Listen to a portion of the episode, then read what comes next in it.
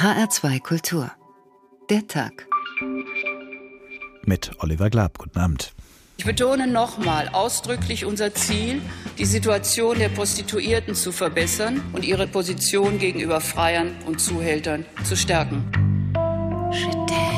Das ist natürlich auch ein schönes Gefühl, dass wir jetzt anerkannt werden und dass wir Rechte haben. Ich habe wirklich den Eindruck, der Großteil der Frauen arbeitet bewusst und freiwillig in der Prostitution. Verdienstzwang zu haben, für das Zimmer Kunden zu bedienen, dass das Glück bedeutet über eine Anzahl von 30 Männern pro Tag, das kann ich nicht nachvollziehen.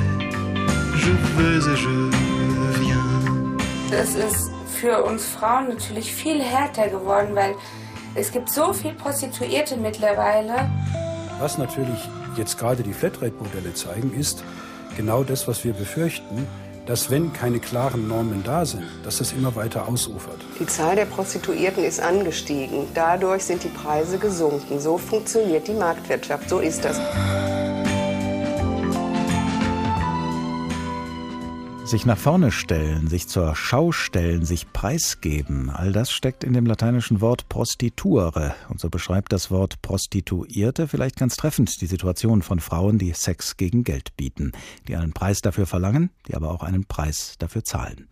Sich preisgeben, das erweckt den Anschein von Freiwilligkeit, von eigenem Entschluss, von Selbstbestimmung, und es deutet zugleich auf Unterwerfung hin. Jahrzehntelang ist Prostitution in Deutschland sittenwidrig gewesen. Das heißt, Prostitution selbst wurde nicht bestraft, verstieß aber in juristischem Sinne gegen die guten Sitten. Strafbar war die Förderung von Prostitution, etwa durch Zuhälter. All das änderte sich 2002 unter der rot-grünen Bundesregierung. Sie schuf ein Prostitutionsgesetz, das die Prostitution legalisierte. Strafbar ist seitdem nicht mehr und nicht weniger als die Ausbeutung von Prostituierten. Und das Ziel der damaligen Regierung war es, die Prostituierten zu schützen, ihnen die Möglichkeit zu geben, Arbeitsverträge zu schließen, in die Kranken-, Renten- und Arbeitslosenversicherung zu gelangen und gegebenenfalls auch ihren Lohn einzuklagen. Aber jetzt, gut zehn Jahre später, liegt eben dieses Prostitutionsgesetz auf dem Koalitionsverhandlungstisch von Union und SPD, weil sich gezeigt hat, dass dieses Gesetz eher die Zuhälter schützt, nämlich vor Kontrollen der Polizei. Und während die Politiker in Berlin nun darüber diskutieren, an welchen Stellen sie das Prostitutionsgesetz ändern wollen, fordern andere, dieses Gesetz gleich ganz zu kassieren und die Prostitution komplett zu verbieten. Gegen den Strich soll Prostitution verboten werden, so heißt deshalb heute Abend der Tag in HR2 Kultur. Wir wollen wissen, welche grundsätzliche Haltung Staat und Gesellschaft gegenüber der Prostitution einnehmen sollen, wie man am wirksamsten sexuelle Ausbeutung im Zusammenhang mit Prostitution bekämpft und wie viel diese beiden Fragen miteinander zu tun haben. Beginnen wir in einem Studio. Damit meine ich nicht das Sendestudio, da sind wir ja immer, sondern ich meine in diesem Fall das Studio einer Domina. Die Kollegin Stefanie Meinecke hat im Jahre 2000, also noch vor dem Prostitutionsgesetz, eine Domina in ihrem Studio besucht. Ariane ist ein Katja Riemann-Typ. Blonde Haare, zartes Gesicht, freche Augen. Das Domina-Klischee vom schwarzen Lack und Stechblick bröckelt in der gleichen Sekunde unseres Kennenlernens. Und als sie von ihren ersten Gehversuchen im Domina-Geschäft erzählt, wird sie noch einmal zur Studentin auf Selbstsuche. Ein kleines Zimmer hatte sie sich damals angemietet, eine Anzeige geschaltet und sich eine Woche Zeit gegeben, um rauszukriegen, ob das Spiel mit der Unterwerfung was sein könnte für sie. Oh, ich war begeistert. Also ich erinnere mich heute noch an die ersten Gäste. Es war wirklich unheimlich erlösen nach so viel ähm, gedanklichen Kämpfen und Krämpfen, dann jetzt wirklich das Elementare mal zu tun und zu sehen, wie glücklich die Menschen sind, wie entspannt die auch wieder rausgehen und auch zu sehen, dass es mir äh, wahnsinnig Spaß gemacht hat. Die psychischen Krisen und Zusammenbrüche, von denen viele Prostituierte immer wieder heimgesucht werden, Ariane sind sie bisher erspart geblieben. Vielleicht, weil ihr der Job Raum gibt für ihre eigenen Sadomaso-Fantasien und Wünsche. Ich bin sehr, sehr viel selbstbewusster geworden. Als junges Mädchen war ich eher so, dass es mir wahnsinnig schwierig war, überhaupt festzustellen im Bett, was will ich? Was will ich und oh Gott, wie sage ich es ihm, ja? Und das ist heute sehr schön, dass ich es wirklich genießen kann. Ich habe wirklich meine Sexualität erforscht und ich habe sie ausgelebt. Ariane weiß, dass ihre Erfahrungen nicht repräsentativ sind für andere Frauen. Zu viele Verrückte, sagt sie, tummeln sich in der Hardcore-Branche. Verrückte auf Seiten der Frauen, aber auch auf Seiten der Kunden.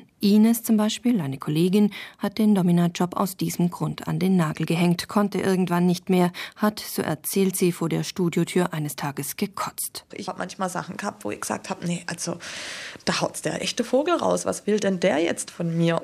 Einmal kam einer, der hatte irgendwie so so wie Klarstäbchen sah das aus, ja, wie so so diese Labor Glasbehälter und die waren unten zugespitzt. Also entweder hat er das sich direkt machen lassen oder wo der das auch immer her hat. Und er war also in der Wahnsinnsvorstellung, ich benutze diese Geräte während, äh, während der Session mit ihm, äh, stecke ihm die in die Hoden und blase dann die Hoden auf. Und dann habe ich also zu ihm auch gesagt, äh, du weißt was, jetzt kriegst du dich mal wieder ein. Und ja, er wüsste Frauen, die das machen. Ich sage, prima, dann gebe ich dir einen guten Tipp, da gehst du jetzt hin und lässt mich in Ruhe. Weil, also, weil ich würde sagen muss, das ist wirklich völlig hirnrissig. Ariane hat es eher mit den Rollenspielern zu tun. Da sei zum Beispiel der Manager, der die Treppe zu ihrem Studio regelmäßig auf allen Vieren hochkriecht, weil er ein Wurm sein möchte. Ein anderer rutscht gern in die Rolle des jungen Mädchens, das zum ersten Mal beim Frauenarzt ist. Auf Arianes gynäkologischem Untersuchungsstuhl darf er seine verqueren Fantasien ausleben. Manche Männer, sagt Ariane, kommen mit einem ausgearbeiteten Drehbuch zu ihr, schieben ihr dann die Notizzettel mit den genauen Regieanweisungen zu und Ariane nimmt das Ganze dann in die Hand. Zum Geschlechtsverkehr kommt es während der Sitzungen nicht.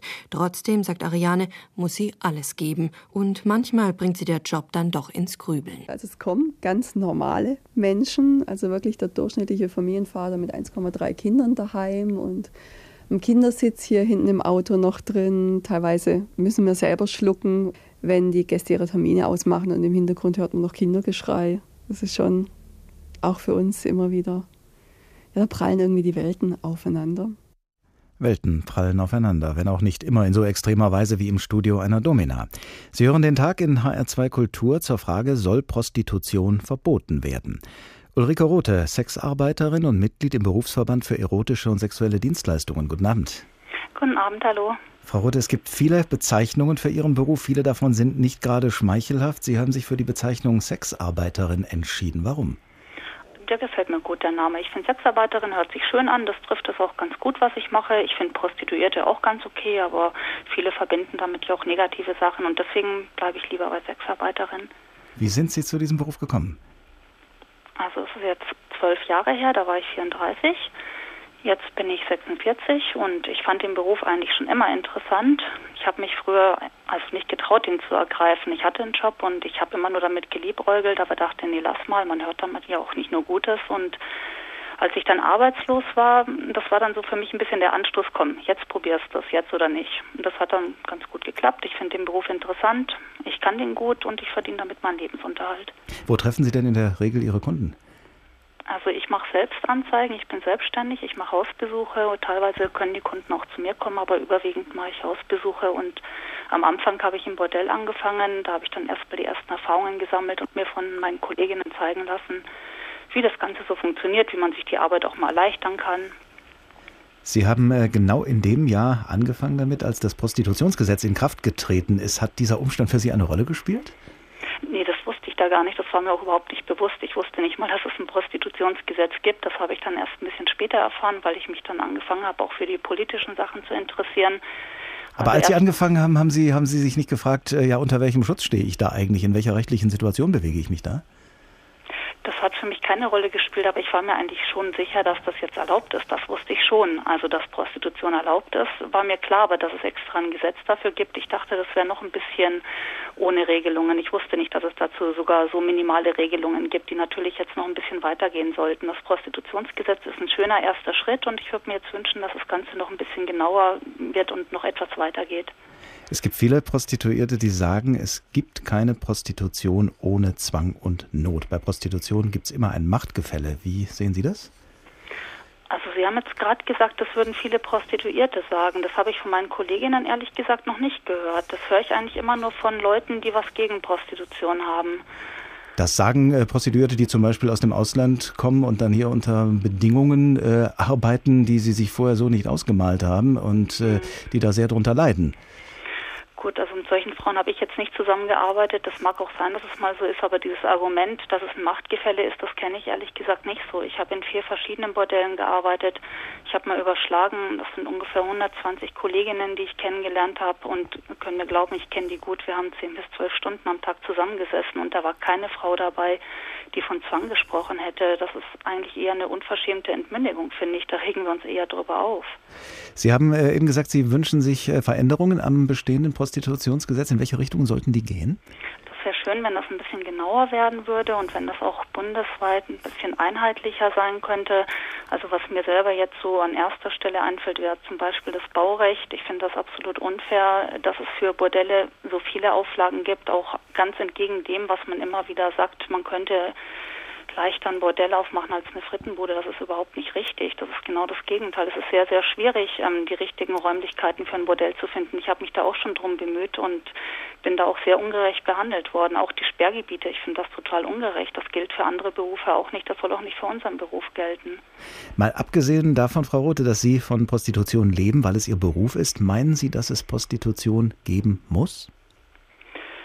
Das ist ein Bedürfnis, das viele Menschen haben. Deswegen gibt es ja Prostitution. Viele Menschen haben das Bedürfnis, sexuelle Dienstleistungen in Anspruch nehmen, weil sie das auf einem anderen Weg vielleicht nicht bekommen können oder wollen. Und allein deswegen hat das für mich schon seine Berechtigung. Das ist ein menschliches Bedürfnis. Ich finde das in Ordnung. Und wenn ich das mache und anbieten will, dann möchte ich das auch anbieten können, ohne dass man mich dafür verachtet. Es muss ja niemand in Anspruch nehmen, der es nicht machen will. Aber nicht jedes Bedürfnis muss auch gleich legal sein. Ich äh, sag's mal etwas platt, Diebstahl gibt's auch. Trotzdem spricht viel dafür, ihn zu verbieten bei Diebstahl schädige ich ja auch ähm, einen anderen Menschen oder das finde ich auch nicht in Ordnung. Aber wenn ich jetzt sage, ich möchte meine Dienstleistung anbieten und ich bin damit nicht geschädigt und ich mache das gern und gut, dann finde ich das unverschämt, wenn man mir das verbieten möchte. Das heißt also, Prostitution kann es in Ihren Augen durchaus geben äh, und man kann auf der anderen Seite aber Missbrauch und Ausbeutung bekämpfen, ohne die Prostitution deshalb verbieten zu müssen. Genauso sehe ich das. Das fände ich auch toll, wenn wir das ähm, schaffen könnten, das gut zu trennen, diese beiden Bereiche. Also ich bin auch absolut dafür, dass niemand ausgebeutet wird, aber jetzt natürlich nicht nur in der Prostitution nicht, sondern in ganz vielen anderen Arbeitsbereichen auch nicht. Niemand sollte ausgebeutet werden oder eine Arbeit unter schlechten Bedingungen machen. Und dafür brauchen wir Gesetze und die sollten so sein, dass sie uns Prostituierte besser schützen und dass wir besser arbeiten können, aber nicht, dass man uns kriminalisiert. Ulrike Rote, Sexarbeiterin und Mitglied im Berufsverband für erotische und sexuelle Dienstleistungen. Vielen Dank. Über Prostitution zu reden, wie wir das heute Abend tun beim Tag in HR2 Kultur, das ist nicht unbedingt selbstverständlich. Viele tun das doch lieber hinter vorgehaltener Hand und ohne das Kind beim Namen zu nennen. Früher war diese Scheu sicher noch viel ausgeprägter als heute. Ende der 60er Jahre zum Beispiel, als Ephraim Kishon das Buch Der seekranke Walfisch geschrieben hat. Er und seine Frau sind in diesem Buch auf Reisen. Sie kommen nach Amsterdam und wollen beide unbedingt dieses berühmte Stadtviertel besuchen, in dem die Mädchen in den Fenstern liegen und aber hören Sie selbst. Das bewusste Viertel war in keinem Stadtplan eingezeichnet und der Weg in keinem Touristenführer beschrieben. Dann musst du jemanden fragen, sagte die beste Ehefrau von allen. Na, frag du doch. Ich, wenn mich nicht alles täuscht, bin die Dame von uns beiden. Eine ungemein anregende Diskussion war die Folge. Ich erklärte meiner Gattin, dass gerade deshalb, weil sie die Dame und als solche über jeden Verdacht erhaben wäre, das Einholen derartiger Auskünfte ihr zufiele, nicht mir. Oder sollte ich mich vielleicht auf die Straße stellen, den erstbesten Passanten aufhalten und ich arbeitete das Lächerliche der Situation krass heraus und ihn ganz einfach fragen, wo man in Amsterdam die, äh, also die Fenstersitzerinnen fände. Das kann man mir doch nicht zumuten ich sei ein Feigling und solle mich schämen, resümierte meine Gattin und beugte sich zum Fahrer vor. Äh, sagen Sie mal, was ist denn hier in Amsterdam besonders sehenswert? Ich meine, besonders. Im Königlichen Museum wurde gestern eine moderne Kunstausstellung eröffnet, antwortete der gut unterrichtete Chauffeur. Und das internationale Musikfestival soll ganz hervorragend besetzt sein. Ja, gewiss. Aber das meine ich eigentlich nicht. Mein Mann und ich würden gerne etwas viel Aufregenderes sehen. Ich verstehe. Dann gehen Sie doch um Mitternacht in den Hafen, wenn die Gemüsekähne ausgeladen werden. So etwas sieht man nicht oft. Äh, danke für die Auskunft. Vielen Dank. Tja, dieser Taxifahrer will offenbar nicht verstehen, was das Ehepaar Kishon eigentlich wissen will. Und solange sich die beiden nicht deutlicher ausdrücken, werden sie ihr Glück wohl noch woanders versuchen müssen. Später mehr davon.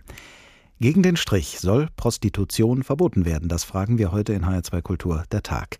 Denn Prostitution ist zurzeit auch ein Thema bei den Koalitionsverhandlungen in Berlin, weil sich das Prostitutionsgesetz aus dem Jahre 2002 in den Augen der meisten Politiker nicht bewährt hat. Lassen wir uns also an dieser Stelle von Christoph Keppeler berichten über die Zeit vor und nach diesem Gesetz. Wenn früher ein Freier zu einer Prostituierten ging und sich nach dem Sex weigerte zu bezahlen, dann hatte die Frau Pech. Sie konnte ihren Lohn nicht einklagen, denn Prostitution galt als sittenwidrig. Ende 2000 aber gab es ein spektakuläres Urteil des Berliner Verwaltungsgerichtes. Prostitution sei nicht sittenwidrig, urteilte das Gericht. Die Rechtsanwältin Margarete von Dahlen hatte es erstritten und war froh über ihren Erfolg. Ganz abgesehen davon, dass es natürlich insgesamt auch den Frauen den Rücken stärkt, einfach zu wissen, wir tun etwas, was man nicht als sittenwidrig ansieht. Das ist ja doch ein Urteil, was doch ziemlich schrecklich ist, wenn man sich vorstellt, man übt einen Beruf aus und die Gesellschaft sagt, äh, das, was du machst, ist sittenwidrig. Dass das einfach äh, vorbei ist, das ist auch wichtig, denke ich. Aber so sahen es die meisten engagierten Frauen damals, das reichte nicht, damit Prostituierte mehr Rechte bekamen und mehr Schutz. Dazu brauchte man ein Gesetz und die rot-grüne Koalition beschloss es dann 2001. Das Gewerbe wurde komplett legalisiert. Annie Brandt-Eisweier von der SPD sagte im Bundestag: Ich betone nochmal ausdrücklich unser Ziel, die Situation der Prostituierten zu verbessern ihnen mehr Rechte in die Hände zu geben, ihre, ihr Selbstverständnis und ihre Position gegenüber Freiern und Zuhältern zu stärken. Dazu gehörte auch, dass sich Prostituierte jetzt sozial versichern konnten. Juanita Henning vom Verein Donna Carmen, der sich um die rund 1000 Bordellprostituierten in Frankfurt kümmerte. Sie sollen da aufgenommen werden, damit sie dann im hohen Alter äh, nicht in keine Notlagen kommen. Und ähm, darüber hinaus sollen die Frauen über diese Eingliederung ins Sozialversicherungssystem äh, die Möglichkeit haben, sich vom Milieu zu lockern und auszusteigen. Das klang gut. Damals hörte man von manchen Prostituierten Lob. Aber heute, über zehn Jahre später, sind laut Bundesagentur für Arbeit sage und schreibe 44 Prostituierte sozialversichert. Bei Hunderttausenden, die dieses Gewerbe ausüben. Ein Flop also. Bordellbesitzer dagegen jubelten, denn jetzt durfte man ganz legal ein Bordell betreiben. Vorher machte sich der Bordellbesitzer wegen Förderung der Prostitution strafbar. Selbst der Arbeitgeber einer Prostituierten braucht jetzt keine Angst mehr zu haben, wegen Zuhälterei bis zu fünf Jahre in den Knast wandern zu müssen. Das gilt natürlich nur, wenn er sie nicht zu ihrer Arbeit zwingt. Für Bordellbetreiber wurde aus der Legalisierung der Prostitution ein Riesengeschäft. Weil in Frankreich, Italien, Luxemburg oder Belgien sie weiterhin verboten ist, kommen viele Männer aus diesen Ländern ins Sexparadies Deutschland. Und für die Frauen selbst ist der Job härter geworden und ihr Verdienst sinkt immer mehr, beklagte diese Frau in Panorama. Es gibt so viele Prostituierte mittlerweile. Die Straßen sind voll mit rumänischen, bulgarischen Mädchen, junge Mädchen, die sich für jeden Euro hergeben. Ja, für 20 Euro bekommt man eine halbe Stunde. Dazu kommt das Problem der Zwangsprostitution. Auch in der SPD sieht man das eigene Gesetz von 2002 mittlerweile kritisch. Union und SPD wollen es in einer möglichen Koalition verändern. So fordert die SPD-Abgeordnete Eva Högel eine Erlaubnispflicht für Bordelle, um sie besser überprüfen zu können. Christoph Keppeler zur politischen Diskussion über eine Änderung des Prostitutionsgesetzes von 2002, ein Gesetz, das die Prostitution in Deutschland legalisiert hat. Professor Axel Dreher vom Alfred-Weber-Institut für Wirtschaftswissenschaften der Universität Heidelberg hat an verschiedenen europäischen Beispielen untersucht, welche Folgen die Legalisierung von Prostitution bisher gehabt hat. Er und seine Kollegen sind dabei von der Annahme ausgegangen, dass der Markt für Prostitution, wie andere Märkte auch, von Angebot und Nachfrage bestimmt wird. Ich habe also Professor Dreher gefragt, welche Auswirkungen hat ein Verbot und welche Auswirkungen hat eine Legalisierung von Prostitution auf Angebot und Nachfrage? Nun, wir können das nur indirekt testen. Die Daten, die wir haben, lassen Aussagen darüber zu, ob Prostitution legal ist und ob der Menschenhandel hoch oder niedrig ist. Was wir finden, ist, dass in Ländern, in denen Prostitution legal ist, der Menschenhandel stärker ausgeprägt ist. Und insofern schließen wir dann rück aus dieser Beobachtung, dass der Markt größer geworden ist, aber wir haben keine Daten, die uns direkt die Größe des Marktes messen lassen. Das ist das Problem in diesem Forschungsbereich, dass die Datenqualität immer sehr schlecht ist. Wenn also Ausbeutung, Menschenhandel und so weiter zunimmt, dann muss das nicht notwendigerweise eine Folge der Legalisierung von Prostitution sein. Es könnte zum Beispiel auch an der jeweiligen wirtschaftlichen und sozialen Situation oder an mangelndem Eifer der Polizei liegen. Können Sie denn aufgrund Ihrer Forschungen so weit gehen zu sagen, dass Legalisierung von Prostitution die Ursache dafür ist, dass es mehr Ausbeutung von Prostituierten gibt? Naja, das kann man mit so Daten nie ganz genau sagen. Was wir finden, ist über 150 Länder hinweg ein statistisch signifikanter durchschnittlicher Zusammenhang. Das heißt, wir finden, dass im Durchschnitt über diese Länder, wenn Prostitution legal ist, der Menschenhandel stärker ausgeprägt ist. Das ist nicht notwendigerweise, dass das eine Ursache-Wirkungsbeziehung sein muss. Und das heißt natürlich auf keinen Fall, dass man auf einzelne Länder rückschließen kann daraus. Also es muss nicht heißen, dass dieser Zusammenhang in Deutschland gilt. Es muss auch nicht heißen, dass dieser Zeitpunkt immer gilt. Einfach nur zu dem Zeitpunkt, zu dem wir uns 150 Länder angeschaut haben, hat es im Durchschnitt gegolten. Und da kann man andere Einflussfaktoren herausrechnen, wie die Qualität der Institutionen, das Niveau der Entwicklung in diesen Ländern aber letzten Endes bleibt es eine Korrelation. Das heißt, Sie können nie ganz genau kausal beweisen, was hier die Ursache und was die Wirkung ist. Befürworter einer Legalisierung von Prostitution sagen, Prostitutionsgesetze sind das eine, ob man die ändere oder nicht, sei eine politische Entscheidung. Aber Gesetze gegen Menschenhandel und gegen andere Straftaten im Zusammenhang mit Prostitution, die gäbe es bereits. Man müsse sie nur anwenden und könne damit Missbrauch und Ausbeutung bekämpfen, ohne die Prostitution zu verbieten. Sind Ihre Forschungen geeignet, diese These zu bestätigen oder zu widerlegen? Die Forschungsergebnisse können hier nicht direkt eine Aussage treffen. Wir finden wirklich nur diesen ganz einfachen Zusammenhang. Legale Prostitution, mehr Menschenhandel. Und das andere sind dann Ableitungen, die man für die einzelnen Länder treffen soll. Ich würde das ganz genau so sehen. Also für mich lassen die Ergebnisse nicht die Schlussfolgerung zu, dass man Prostitution verbieten sollte, sondern man sollte in der Tat darüber nachdenken, wie man gegen Menschenhandel vorgehen kann um hier einen Riegel vorzuschieben. Da gibt es andere Untersuchungen, ähm, bin ich auch beteiligt, was die Messung der Gesetze über den Menschenhandel angeht. Und da schauen wir uns den Opferschutz an beispielsweise und da gibt es in Europa Defizite. Also das wäre sicher eine Möglichkeit, wo man ansetzen könnte, weil natürlich, wenn man Opfer des Menschenhandels, die entdeckt werden, abschießt oder bestraft oder sie als Kriminelle behandelt, das keine Anreize setzt, gegen Menschenhändler vorzugehen. Das Prostitutionsgesetz von 2002, das hat ja nach Ansicht fast aller Politiker große Mängel gezeigt. Jetzt gibt es zwei Möglichkeiten, damit umzugehen. Man kann die Legalisierung unter strengere Auflagen stellen als bisher. Man kann aber eben auch das Gesetz ganz kassieren und sagen, wir verbieten die Prostitution komplett. Gibt es denn irgendwelche europäischen Erfahrungen mit dem einen und mit dem anderen Modell, also mit dem Verbot oder mit einer Legalisierung unter strengeren Auflagen? Ja, jedes Land hat seine eigene Kompetition. Schweden beispielsweise hat die Prostitution komplett kriminalisiert, 99, also in etwa zu dem Zeitpunkt, zu dem sich Deutschland entschieden hat, in die andere Richtung zu gehen und die Sittenwidrigkeit abzuschaffen. Es ist sehr schwer, erstmal zu beobachten in den Ländern, was tatsächlich passiert, weil ein Haupteffekt eines Verbotes ja immer ist, dass abwandert in den Schattenbereich, in die Kriminalität eben dass gerade bei einem kleinen Land wie Schweden sehr viel sich einfach in die Nachbarländer verlagert. Insofern kann man die tatsächlichen Auswirkungen nur sehr schwer abschätzen. Also mein Eindruck von hier ist, dass die Polizei und die Justiz, die sich in Schweden damit auseinandersetzt, das Gesetz, diese Kriminalisierung für einen Erfolg hält. Aber das heißt nicht, dass man das in anderen Ländern genauso machen könnte. Deutschland ist viel größer, es ist schwieriger, einfach ins Ausland abzuwandern. Wir sind in der Mitte Europas, haben offene Grenzen. Also es ist überhaupt nicht abzuschätzen, ob man das eins zu eins auf Deutschland übertragen kann. Aber in Deutschland hat man gesehen, dass mit dieser Abschaffung der Sittenwidrigkeit der Markt größer geworden ist. Also es gibt immer wieder diese Schlagzeile Bordell Europas.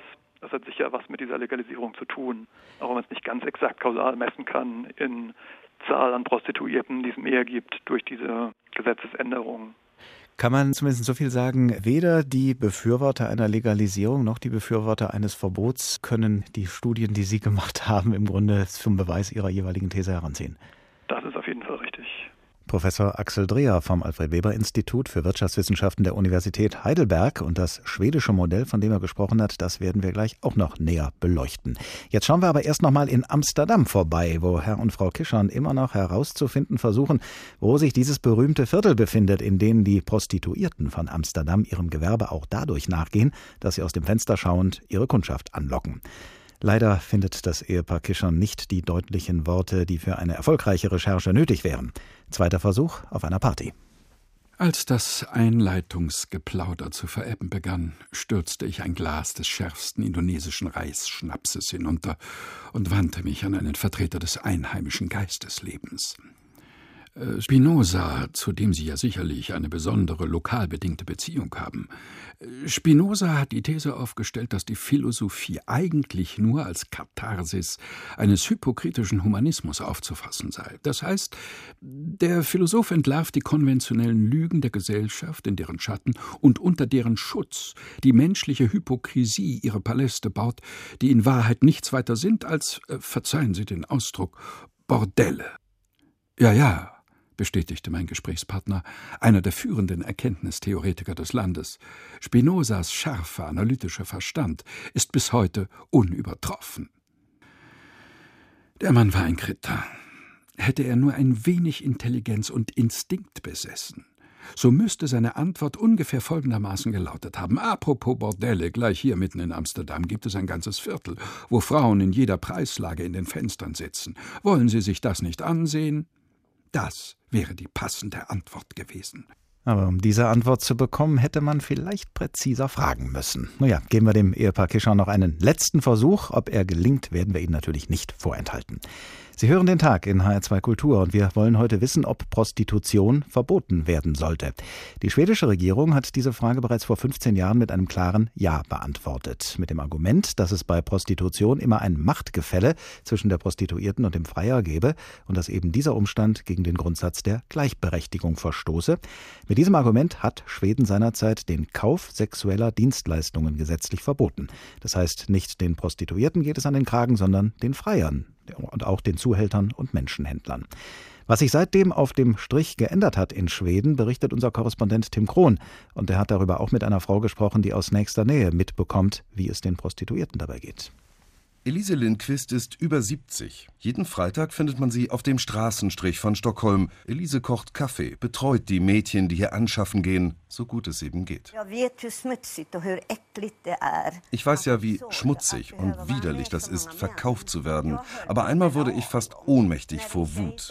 Da sagte eines der Mädchen zu mir, sie müsste um die 1000 Euro verdienen, damit ihr Zuhälter zufrieden sei. Das sind bis zu 10.000 Kronen pro Nacht. Wer das Mädchen bezahlt, um mit ihr Sex zu haben, macht sich strafbar in Schweden. Den Straßenstrich an der Malmkilnatsgatan gibt es trotzdem wenn auch deutlich kleiner, versteckter als noch zu Elises früheren Zeiten. Viele Prostituierte berichten, dass ihr Geschäft deutlich gefährlicher geworden sei. Die netten Kunden hätten Angst, erwischt zu werden und kämen nicht mehr. Übrig geblieben seien die eher gefährlichen Männer. Durch die Schengen-Verträge können die Mädchen jetzt drei Monate lang bei uns bleiben. Danach werden sie dann einfach in ein anderes Land gebracht. Das ist wie bei einem Viehtransport. Meine Mädchen werden von Land zu Land gekarrt, um für die Zuhälter Geld zu verdienen. Die Transporte, von denen Elise Lindquist spricht, gehen quer durch Europa, immer öfter aber an Schweden vorbei. Nach einer Studie der Europäischen Union ist der Markt für käuflichen Sex in Deutschland mittlerweile rund 60 Mal größer als in Schweden. Auch die Opferzahlen durch den Menschenhandel unterscheiden sich demnach deutlich. Das schwedische Gesetz scheint also zu wirken. Polizei und Regierung ziehen eine rundum positive Bilanz. Nach 14 Jahren sei die Zahl der Prostituierten in Schweden spürbar zurückgegangen. Die Menschen hätten begriffen, dass man Frauen für Sex nicht kaufen kann. Wer es trotzdem versucht, kommt auch in Schweden glimpflich davon. Gut 1000 Euro Strafe. Das war's dann, räumt die Richterin Marie Heidenborg ein. Die meisten, die verurteilt werden, sind solche Männer, die einzelne Käufe von sexuellen Diensten tätigen. Und da hat der oberste Gerichtshof entschieden, dass man dafür eine Geldbuße bekommt. Elise Lindquist schüttelt mit dem Kopf. Die Prostituierten, erzählt sie, stünden durch das Gesetz gleich unter doppeltem Druck vom Zuhälter und vom Freier. Das Mädchen, das sich verkauft, muss erstmal den Mut aufbringen, vor Gericht zu bezeugen, dass der Mann den Sex mit ihr wirklich gekauft hat. Wie soll man das sonst beweisen? Wir hatten schon den Fall, dass wir bei einer Razzia einen sehr angesehenen Bürger mit heruntergelassener Hose erwischt haben, direkt vor einem Mädchen. Aber man konnte trotzdem nicht beweisen, dass er den Sex mit ihr gekauft hat. Die Kritik an dem Bestrafungsprinzip der Schweden ist inzwischen wieder lauter geworden. Es sind vor allem Frauenpolitikerinnen und die Prostituierten selbst, die unangenehme Fragen stellen. Wer kontrolliert eigentlich, was in den schwedischen Hinterzimmern oder im Internet so alles passiert? Und guckt eigentlich jemand mal auf die Fähren ins Baltikum? Die seien doch voll mit schwedischen Männern. Der Sextourismus ins billige Riga oder Tallinn jedenfalls boomt wie selten zuvor. Tim Krohn über das Prostitutionsverbot in Schweden und über seine Folgen. Dieses schwedische Modell sei auch für Deutschland zur Nachahmung empfohlen. Das ist eine der Botschaften des Buches Prostitution, ein deutscher Skandal, herausgegeben von Alice Schwarzer. Eine der Autorinnen dieses Buches ist Chantal Lewis, Redakteurin bei der Zeitschrift Emma. Guten Abend. Guten Abend. Das Prostitutionsgesetz von 2002 sollte Prostituierten in Deutschland mehr Schutz geben und mehr Selbstbestimmung ermöglichen. War das in Ihren Augen von vornherein der falsche Ansatz oder ist das Gesetz nur in seiner jetzigen Form unzureichend? Ähm, es war von vornherein der falsche Ansatz, denn wir haben mit diesem Gesetz einen gigantischen Markt geschaffen. Wir haben Prostitution zum Beruf wie jeder andere erklärt. Das hatte zwei Folgen. Die eine Folge ist, ähm, wir haben der Polizei mit dieser Begründung Möglichkeiten genommen, ähm, die Täter zu verfolgen, also sprich die Zuhälter, die Menschenhändler. Wir haben zum Beispiel den Strafbestand der Förderung der Prostitution abgeschafft, weil wenn man sagt, es ist ein normaler Beruf, dann braucht die Förderung ja auch nicht mehr strafbar zu sein. Ähm, als Folge dessen sind riesige Bordelle entstanden, diese sogenannten Wellness-Tempel und so weiter, ähm, die natürlich beliefert werden müssen. Da müssen ja Frauen drin arbeiten. Das haben sich die Zuhälter aus, sagen wir mal, Bulgarien, Rumänien oder so nicht zweimal sagen lassen. Gleichzeitig haben wir ähm, das Signal an die Männer gegeben, an die Freier gegeben, super Jungs, ist ja jetzt ein Beruf wie jeder andere, geht doch einfach dahin. Werbung ist ja seitdem auch erlaubt. Äh, bei uns in Köln beispielsweise fährt jedes dritte Taxi mit einer Werbung des örtlichen Großbordells durch die Gegend. Und diese Gemengelage vermischt natürlich noch mit der Öffnung ähm, der, der EU, ne? also Rumänien und Bulgarien sind beigetreten. Das wusste man aber alles, als das Gesetz verabschiedet wurde. Und diese Gemengelage hat dazu geführt, dass wir heute in Deutschland etwa 90 Prozent Armuts- und Zwangsprostituierte haben. Diese Folgen, die Sie jetzt aus Ihrer Sicht geschildert haben, der Legalisierung, müssen ja nicht bedeuten, dass man mit einem Verbot besser fahren würde. Wir haben ja gerade im Bericht äh, des Korrespondenten aus Schweden gehört, dass dieses schwedische Modell doch auch einige unerwünschte Folgen gehabt hat, was zum Beispiel die Strafverfolgung angeht. Es hängt viel an den Aussagen der Frauen, haben wir gehört. Käuflicher Sex sei schwer beweisbar. Was entgegnen Sie da? Ähm, dem entgegne ich ganz einfach, äh, dass das bei uns äh, genauso ist, äh, beziehungsweise noch viel, viel äh, dramatischer. Denn ähm, es ist ja ein totaler Trugschluss zu glauben, nur weil bei uns dieser Sex in Bordellen stattfindet äh, oder in Wohnungen oder auf dem Straßenstrich äh, relativ sichtbar, ähm, sei da alles sauber und legal. So ist es ja gar, auf gar keinen Fall. ganz viel dieser, dieser, dieser Handlungen dort finden sozusagen unter Kriminellen oder zumindest extrem menschenunwürdigen Bedingungen statt. Und ähm, in Schweden ist es zumindest so, dass ganz klar ist, dass sofern dort eine sexuelle Handlung stattgefunden hat, ist die ohne Wenn und Aber strafbar. Und wenn Sie mal die Polizei fragen äh, hier in Deutschland, in, was ich äh, vielfach gemacht habe, dann sagen die Ihnen, dass die noch nicht mal die Zuhälterei äh, mehr bestraft kriegen, weil sie dazu natürlich auch die Aussage der Frau brauchen. Wir werden im Verlauf der Sendung noch mit einem Polizeibeamten sprechen das über seine Einschätzung. Mhm. Ähm, sie haben die Strafen genannt, äh, die scheinen aber so, hören wir aus dem Bericht in, äh, aus Schweden heraus, die scheinen ja nicht auf alle Männer abschreckend zu wirken, nämlich auch gerade auf die gefährlichsten Männer nicht, hat eine der Prostituierten eben in dem Beitrag gesagt. Also das, dann kann das Verbot also auch nicht allzu viel mehr bewirken als eine Legalisierung. Ähm, doch, und zwar, weil Sie haben das auch vorhin in dem Beitrag gesagt, der Unterschied oder einer der Unterschiede zwischen Schweden und Deutschland ist, Deutschland hat einen riesigen Markt. Denken Sie sich die ganzen Großbordelle weg. Denken Sie sich den Straßenstrich kleiner. Ähm, Wohnungsprostitution, legal. Diese sogenannten Love-Mobile, die Wohnwagen, alles legal. Sie haben es gesagt in dem Beitrag, der Prostitutionsmarkt in Deutschland ist 60 mal so groß wie der in Schweden. Und diese Studie, die dort zitiert wurde, besagt ganz einfach, und das ist auch eine Sache des gesunden Menschenverstandes, es gibt immer einen bestimmten Anteil, und der ist groß, ähm, an Zuhälterei und so weiter in der Prostitution. Je größer der Markt ist, desto größer ist auch dieser Anteil. Das ist eine ganz klare Sache. Und ähm, diese sogenannten äh, ganz gefährlichen Männer, die dann noch übrig bleiben, die sind ja vorher auch noch da. Also es ist ja nicht so, dass die dazukämen, sondern die haben sie sowieso im Markt. Ja, die bedrohen bedrohen die Prostituierten sowieso. Deswegen, ähm, wir haben in Deutschland durch diesen großen Markt, den wir da geschaffen haben, plus, dass wir den Männern signalisieren, geht hin, alles gar kein Problem, haben wir das Problem vervielfacht. Und ich denke, dass Schweden natürlich ähm, dass es äh, nicht äh, die endgültig befriedigende Lösung ist. Äh, nur, es ist die beste, die wir haben. Es gibt aber Befürworter der Legalisierung bzw. Gegner eines Verbots, die sagen, man muss die Prostitution nicht abschaffen, um Zwangsprostitution zu bekämpfen. Vergewaltigung, sexuelle Nötigung, Menschenhandel, das seien Straftatbestände, dagegen gäbe es Gesetze. Mhm. Und das müsse man bekämpfen, ohne gleich, äh, ich sag's mal in dem Bild, das Kind mit dem Bade auszuschütten. Ja. Ähm, das wäre ein erster Schritt. Äh, das ist ganz klar. Es wäre der erste und wichtigste Schritt, dass wir jetzt oder dass die Politiker jetzt in den Koalitionsverhandlungen die unzureichenden Gesetze, die wir jetzt haben, verbessern. Beispiel, wir hatten es vorhin, glaube ich, schon gesagt, die Polizei braucht jetzt die Aussage der Frau. Die kriegt sie in den seltensten Fällen, weil die Frauen eingeschüchtert sind oder weil sie Grenzfälle haben. Ja, sie haben Frauen, die von der eigenen Familie geschickt sind. Die sagen natürlich nicht gegen den eigenen Vater aus und trotzdem sind sie nicht freiwillig hier. Ähm, das muss verbessert werden. Das heißt, die Polizei wünscht sich, ähm, dass sie sogenannte objektive Sachbeweise anwenden kann. Also, die Frau hat kein Geld, die Frau hat keinen Pass, ähm, die Frau spricht kein Deutsch. Da gibt es Männer, die tauchen da jeden Tag auf, die haben Geld und die haben ihren Pass. Also könnte man daraus eine Indizienkette zusammenstellen und sagen, okay, ähm, wenn jetzt die, ähm, wenn es Stimmen gibt äh, von den äh, Lobbyistinnen, die sagen, na ja, wir haben doch die ganzen Strafgesetze, kann ich nur sagen, dass die aus meiner Sicht wissentlich ignorieren, dass die Polizei diese Strafgesetze meistens nicht anwenden kann.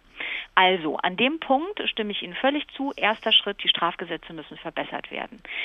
Sie werden aber immer noch die, die, selbst wenn Sie das machen, haben Sie immer noch einen riesigen Schwarz- und Graubereich. Und da sagt die EU ganz den haben, klar. Den haben Sie aber auch weiterhin, wenn ich das gerade sagen darf, den ja. haben Sie auch weiterhin in anderen europäischen Ländern, solange nicht alle äh, Prostitution verbieten, wandert das ja nur von einer Grenze über die andere und Sie ähm, erreichen dann vielleicht vor der eigenen Haustür etwas, aber ähm, nicht außerhalb. Mhm, klar, völlig einverstanden. Also ich wäre für ein komplettes äh, Verbot oder beziehungsweise es ist ja kein Verbot für die Prostituierten, das muss man auch nochmal ganz klar sagen. Mhm. Also die Prostituierten sind frei von jeder Strafverfolgung. Und ich habe kürzlich den Vortrag eines schwedischen Polizisten gehört. Die Polizei ermutigt die Prostituierten, äh, sich bei ihnen zu melden, ja, sobald es Probleme gibt. Und sie haben, soweit ich weiß, auch ein sehr gutes Angebot an sozialer Betreuung, an therapeutischer Betreuung und an Ausstiegsprojekten, was wir hier in Deutschland nicht haben, weil wir ja Prostitution zum problemlosen Beruf wie jeder andere erklärt haben. Also da hängt sozusagen ein ganzer Rattenschwanz dran. Und ich finde, da macht Schweden Schweden einiges besser. Chantal Lewis, Redakteurin und Mitautorin bei Emma, der Zeitschrift Emma. Vielen Dank. Gegen den Strich soll Prostitution verboten werden. Der Tag in HR2 Kultur. Wenden wir uns noch einmal dem Ehepaar Kischon zu, das in Ephraim Kischons Buch Der seekranke Walfisch immer noch herausfinden will, wo man in Amsterdam die Prostituierten in den Fenstern liegen sehen kann. Der Versuch, ihren Gesprächspartnern diese Information mit Andeutungen zu entlocken, ist auf ganzer Linie gescheitert. Jetzt packen sie entschlossen den Stier bei den Hörnern. Unsere Strategie stand fest. Wir würden die Stadt durchkämmen, würden aus dem östlichen Zipfel nach Norden vorstoßen, dann die Querstraßen in westlicher Richtung durchstreifen und uns schließlich so lange südwärts halten, bis wir irgendwo auf ein rotes Licht stießen. Früher oder später mussten wir eines finden. Wir mussten nicht.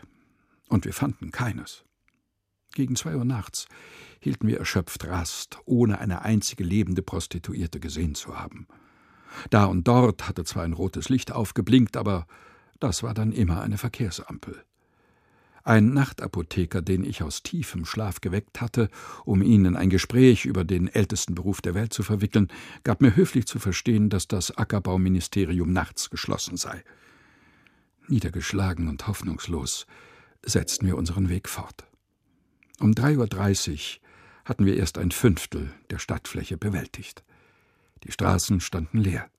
Amsterdam schlief. Es war nach vier, als ich vor dem Konzertgebau einen Polizisten stehen sah. Jetzt war mir alles egal.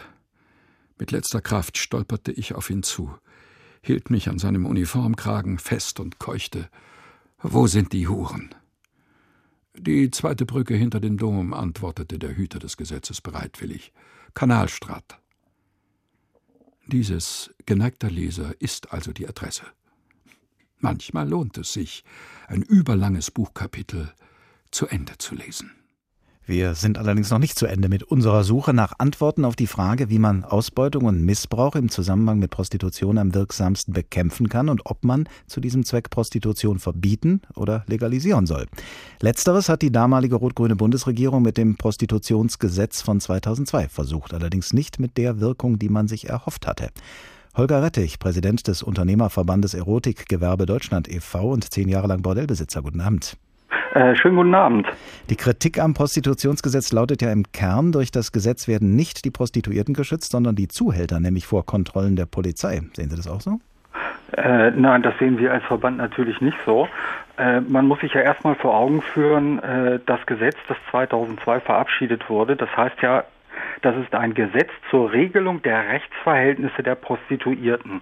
Das, was in Ihrem Eingangsbeitrag dann auch genannt wurde, dass sie eben in der Lage sind, äh, ihren Lohn einzuklagen, dass sie sich äh, Kranken versichern können, Renten versichern können und diese Punkte, die das Gesetz damals wollte, die sind erfüllt. Es geht jetzt darum zu überlegen, inwieweit muss es weiterentwickelt werden. Aber die Tatsache, dass ähm, das eben nicht mehr sittenwidrig ist, die Prostitution, die, so sagen die Kritiker, macht es äh, Polizisten schwer, Kontrollen, Razzien durchzuführen. Ja, das äh, ist äh, zum, zum Teil richtig, zum Großteil aber nicht. Nehmen wir Hessen. Äh, dort ist es so, dass äh, die Betretungsrechte über das äh, Polizeigesetz des Landes geregelt sind. Und dort ist es nach wie vor so, dass Polizisten verdachtsunabhängig Prostitutionsstätten jederzeit betreten können. Auch können sie jederzeit dort äh, verlangen, dass alle Personen sich zu identifizieren haben. Das heißt also, das Prostitutionsgesetz hat an der Möglichkeit der, der Polizei etwas zu machen, überhaupt nichts verändert. Gut, Razzien mögen möglich sein, aber wenn äh, die Frauen dann von den Zuhältern zu einer falschen Aussage gezwungen werden, nämlich zu der Aussage, sie seien auf eigene Initiative da, dann hilft ja keine Kontrolle. Die Ausbeutung muss ja nachgewiesen werden und eben nicht nur die Förderung der Prostitution. Der Beweis ist schwerer zu führen für die Polizei. Ja gut, dazu muss man wissen, was ist denn Förderung der Prostitution gewesen? Als es das äh, Prostitutionsgesetz noch nicht gegeben hat, äh, war Förderung der Prostitution ein Straftatbestand und das bedeutete ja, alle Maßnahmen, die ein Bordellbetrieb schuf, um den Verbleib von Frauen in der Prostitution zu fördern, waren strafbar. Das heißt also, wenn er ihnen frische Handtücher zur Verfügung gestellt hat, frische Bettwäsche nach dem Gast, kostenlose Kondome gegeben hat, wenn er also in Summe gesagt gute Arbeitsbedingungen geschaffen hat, dann förderte das den Verbleib und das war strafbar. So, und mit dem Gesetz hat man dann gesagt, nein, zukünftig ist nur noch die Ausbeutung von Prostituierten strafbar. Und das bedeutet dann für die Polizei, die früher darauf geachtet hat, dass es keine guten Arbeitsbedingungen gibt, dass sie jetzt auf einmal dafür zuständig sein soll, auf gute Arbeitsbedingungen zu achten. Das kann die Polizei nicht, dafür ist sie nicht geeignet. Das wäre zum Beispiel Aufgabe der Gewerbeaufsicht, so etwas zu machen. Und da hat das Gesetz dann genau eine Lücke geschaffen, indem es die Polizei quasi aus ihrer Kontrollfunktion entlassen hat, auf die schlechten Arbeitsbedingungen zu achten, aber es verpasst hat, die gewerberechtlichen Regulierungen zu schaffen, um eben gute Arbeitsbedingungen zu kontrollieren. Jetzt soll das Prostitutionsgesetz möglicherweise verändert werden. Die Unionsparteien und die SPD, die ja gerade über eine große Koalition verhandeln, scheinen dazu entschlossen. Welche Nachbesserungen könnten Sie sich denn vorstellen? Also es gab schon 2011 eine Bundesratsinitiative aus Baden-Württemberg unter der Überschrift stärkere Reglementierung des Betriebes von Prostitutionsstätten. Und wir, der Unternehmerverband Erotikgewerbe Deutschland, wir haben dazu schon der Bundesregierung einen eigenen Gesetzesvorschlag zur Verfügung gestellt, der zum Ziel hatte, das, was jetzt gefordert wird, nämlich die Erlaubnispflicht von Prostitutionsstätten. Also wir selber haben ein großes Interesse daran, dass schwarze Schafe, die gibt es, das wissen wir, dass die ausgemerzt werden und dass die Betriebe, die gute Arbeitsbedingungen schaffen, auch einer stärkeren Transparenz unterliegen sollen. Ein Schlüsselwort in diesem äh, Gesetzentwurf äh, ist äh, das Stichwort zuverlässig, aber die Kriterien, an denen diese Zuverlässigkeit gemessen werden soll, die lauten rechtskräftige Verurteilung, bisheriges Verhalten. Das scheinen mir Kriterien zu sein, bei denen ich mir vorstellen kann, dass da viele durch die Maschen schlüpfen könnten. Äh, ja, das ist ja so, dass äh, diese Kriterien aber schon erprobt sind. Äh das äh, Gaststättengesetz hat äh, fast genau die gleichen Kriterien. Das heißt also, dass wenn äh, beantragt wird, eine Prostitutionsstätte zu eröffnen und zu führen, da weiß dann aber das Gewerbeamt schon ganz genau, worauf es zu achten hat. Es gibt ja auch die Forderung nach einem Verbot von Prostitution. Mal abgesehen davon, dass Sie, Herr Rettich, und viele andere sich dann nach einer anderen Arbeit umsehen müssten, welches Argument können Sie denn einer solchen Forderung entgegensetzen? Äh, also einmal ist unser Eindruck, dass äh, diese äh, Verbotsdiskussion jetzt äh, gerade aufkam in Verbindung mit dem Appell der Zeitschrift Emma und des Erscheinen des Buches von Frau Schwarz. Na gut, warum auch immer, die Forderung ist jetzt in der Welt. Was setzen Sie ihr entgegen? Es gab im letzten Dezember von Infratest DIMAP eine repräsentative Befragung in Deutschland, genau mit dem Titel Soll Prostitution verboten werden? Und da haben sich äh, in der Befragung 76 Prozent aller Frauen gegen ein Verbot ausgesprochen. Ich denke, äh, das reicht als Antwort. Holger Rettich, Präsident des Unternehmerverbandes Erotik Gewerbe Deutschland e.V. und zehn Jahre lang Bordellbesitzer. Vielen Dank. Auch in Frankreich wird zurzeit sehr lebhaft über Prostitution diskutiert, denn am kommenden Montag steht in der Nationalversammlung ein Gesetzesvorhaben zur Debatte. Ähnlich wie in Schweden sollen auch in Frankreich Freier künftig bestraft werden mit einem Bußgeld von bis zu 1500 Euro. Ein Novum in dem Land, das sich seit einem guten halben Jahrhundert der sogenannten Abolitionspolitik verschrieben hat. Diese Politik besagt, dass Prostitution in Frankreich nicht reglementiert und somit auch nicht verboten ist. Zuhälterei hingegen schon. Dass sich also Freier künftig strafbar machen könnten, ruft nun in Frankreich heftigen Protest hervor. Susanne Krause berichtet. Mit ihrer November-Ausgabe hat die Redaktion von Causeur im Land als reaktionär verschrien großen Wirbel ausgelöst. Das Cover ziert eine kleine gelbe Hand, darüber der Slogan Mach meine Nutte nicht an. Im Heft ein Manifest, in dem sich 343 selbsternannte Saukerle dafür aussprechen, weiterhin ungestraft Prostituierte aufsuchen zu dürfen, Opfer von Zwangsprostitution oder Kinder ausgenommen. Eine klare Kampfansage an das Gesetzesprojekt der Regierung, Freier zu belangen. Causeur-Chefredakteur Gilles Miaeli erklärt, warum. Euh, es ist natürlich nicht an mir als Journalist zu überprüfen, ob alles wirklich in einem würdigen und sauberen Rahmen abläuft. Aber ich kann sagen, wir sind absolut gegen diesen Versuch, einen gewissen Aspekt der männlichen Sexualität zu etwas Illegitimem zu machen.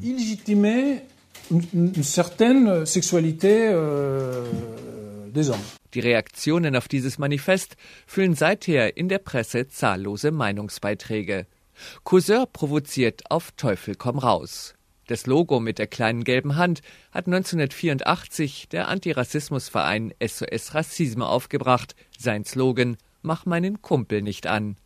Und der Manifesttitel der 343 Saukerle ist dem der 343 Schlampen abgekupfert, mit dem Anfang der 1970er Jahre Französinnen erfolgreich für das Recht auf Schwangerschaftsabbruch stritten. Anne Zelensky, eine der Anführerinnen der damaligen Frauenbewegung, findet die Courseur-Kampagne sehr daneben. Wir verlangten damals die Freiheit, selbst über unseren Körper bestimmen zu dürfen, während hingegen diese Herren nun dafür streiten, sich Frauenkörper erneut untertan zu machen. Frauenministerin Najat Vallaud-Belkacem hat schon kurz nach Amtsantritt im Frühsommer 2012 ihr Ziel erklärt, dazu beizutragen, dass das System der Prostitution ein Ende finde Denn in Frankreich wird Prostitution mittlerweile als Gewalt gegenüber Frauen angesehen.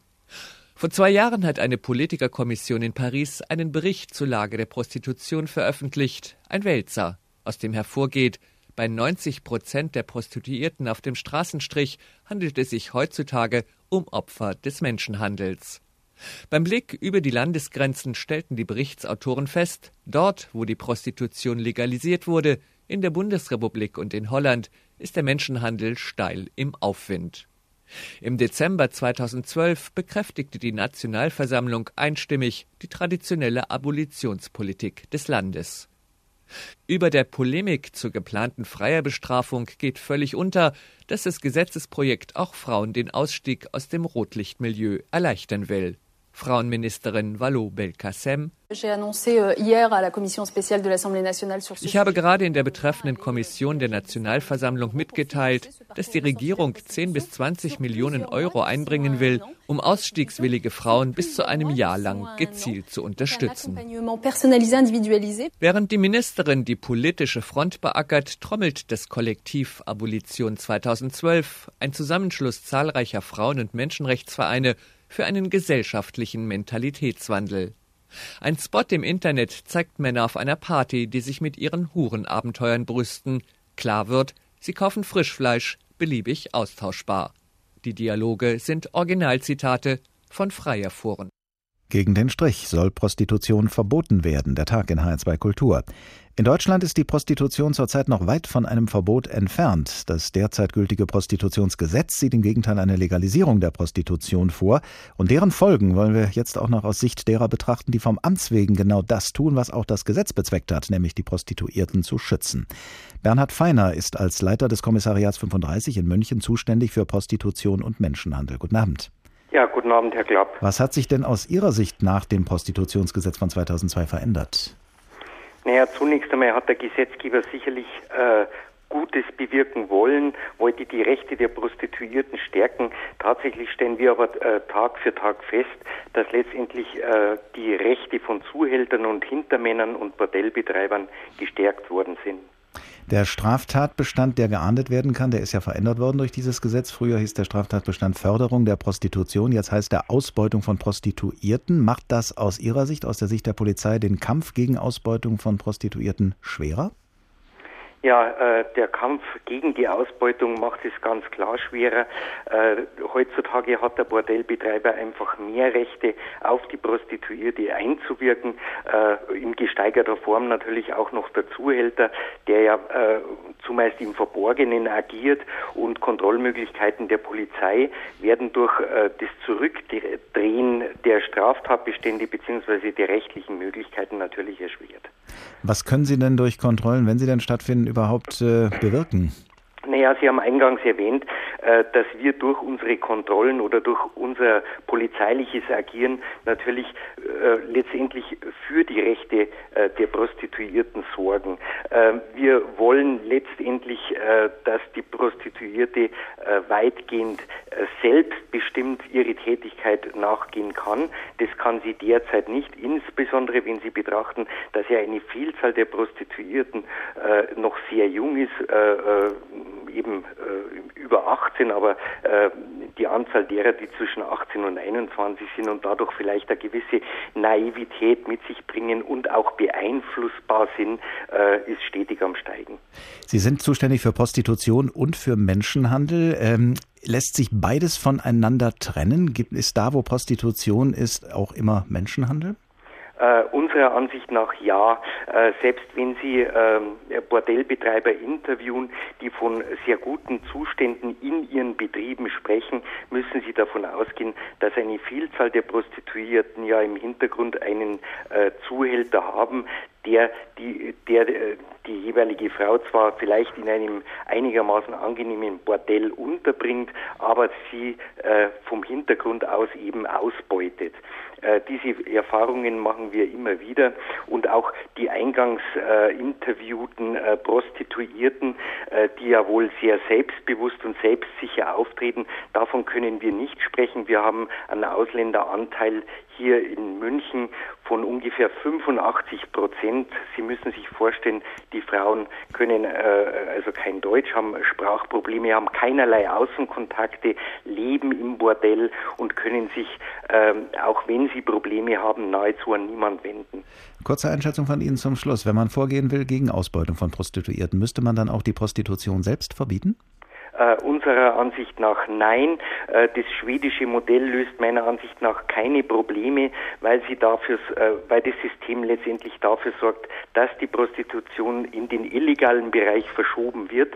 Äh, die Kundschaft ist nach wie vor vorhanden und deshalb wird es auch weiterhin dann im illegalen Prostituierte geben. Dadurch verschlechtern äh, sich nochmal äh, die Arbeitsbedingungen und durch diese Illegalität ähm, werden wahrscheinlich die Probleme noch mehr. Bernhard Feiner, Leiter des Kommissariats 35, zuständig für Prostitution und Menschenhandel. Vielen Dank. Legalisierung von Prostitution, Verbot von Prostitution, beides hat seine Vor- und Nachteile. Ob es jemals eine Gesellschaft ohne Prostitution geben wird, wer weiß. Eine klare Haltung sollte aber jeder Staat, jede Gesellschaft dazu finden und einnehmen. Das ist unser Fazit am Ende dieses Tages. Ich heiße Oliver Glab und wünsche Ihnen noch einen angenehmen Abend.